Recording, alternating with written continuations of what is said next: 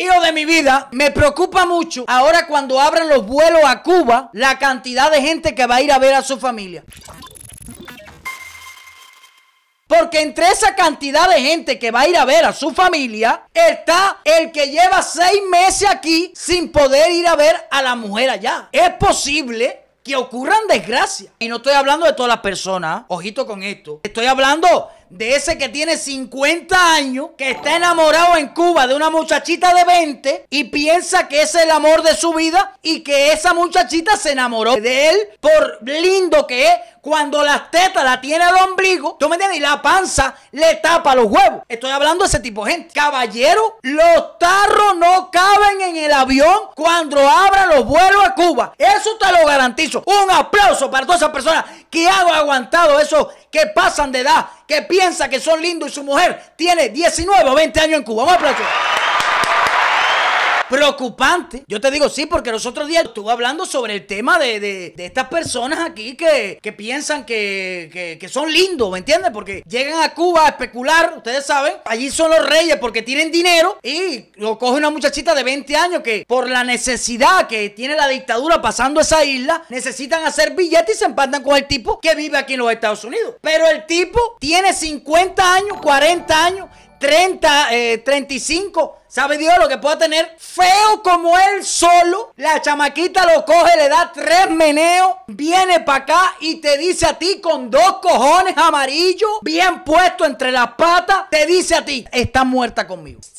Está muerta conmigo. ¿Se enamoró? Sí los hay, pero bastante. Entonces, ese tipo de personas me preocupa cuando abran los vuelos, que vayan a Cuba y se encuentren con otra realidad. Por eso en estos días estuve hablando Aquí cualquiera puede ser tarru. Vamos a estar claros. Tampoco quiero aquí sentimentalismo. Ni mañana que me empiecen a atacar, que lo pueden hacer con eso de, oye, compadre, viste lo que tú dices, tú dices tarru a la gente. Yo puedo ser tarru también. Aquí cualquiera le pegan los tarros. Yo tengo 31 y mi mujer tiene 21 años. Me puede pegar los tarros, por viejo también. Ahora, yo podría pegarme los tarros por cosas de la vida, pero no por comer mierda. ¿Entiendes lo que te explico? Porque si usted tiene 40 o 50 años y se empata con una muchachita de 17 en Cuba, usted tiene que saber que no se enamoró de usted, se enamoró de su residencia, cojones. Un aplauso.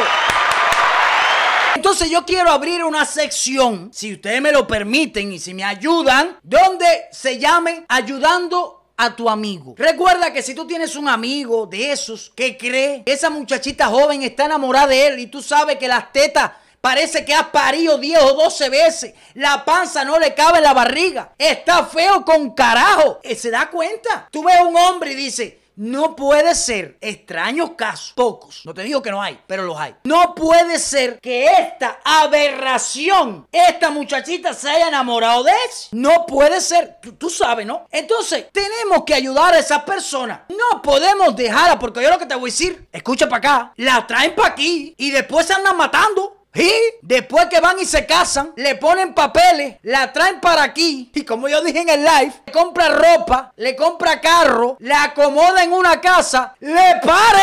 No, si le pare, lo embarca. Si le pare, lo embarca. Le pare. Y después la muchachita con su perilla colorada y loca por vivir la vida por doquier en los Miami. Le dice al tipo, no podemos seguir. Esto no falla, escucha. Un día te vas a acordar de mí, pero no eres tú. Soy yo. Cada vez que yo escucho eso.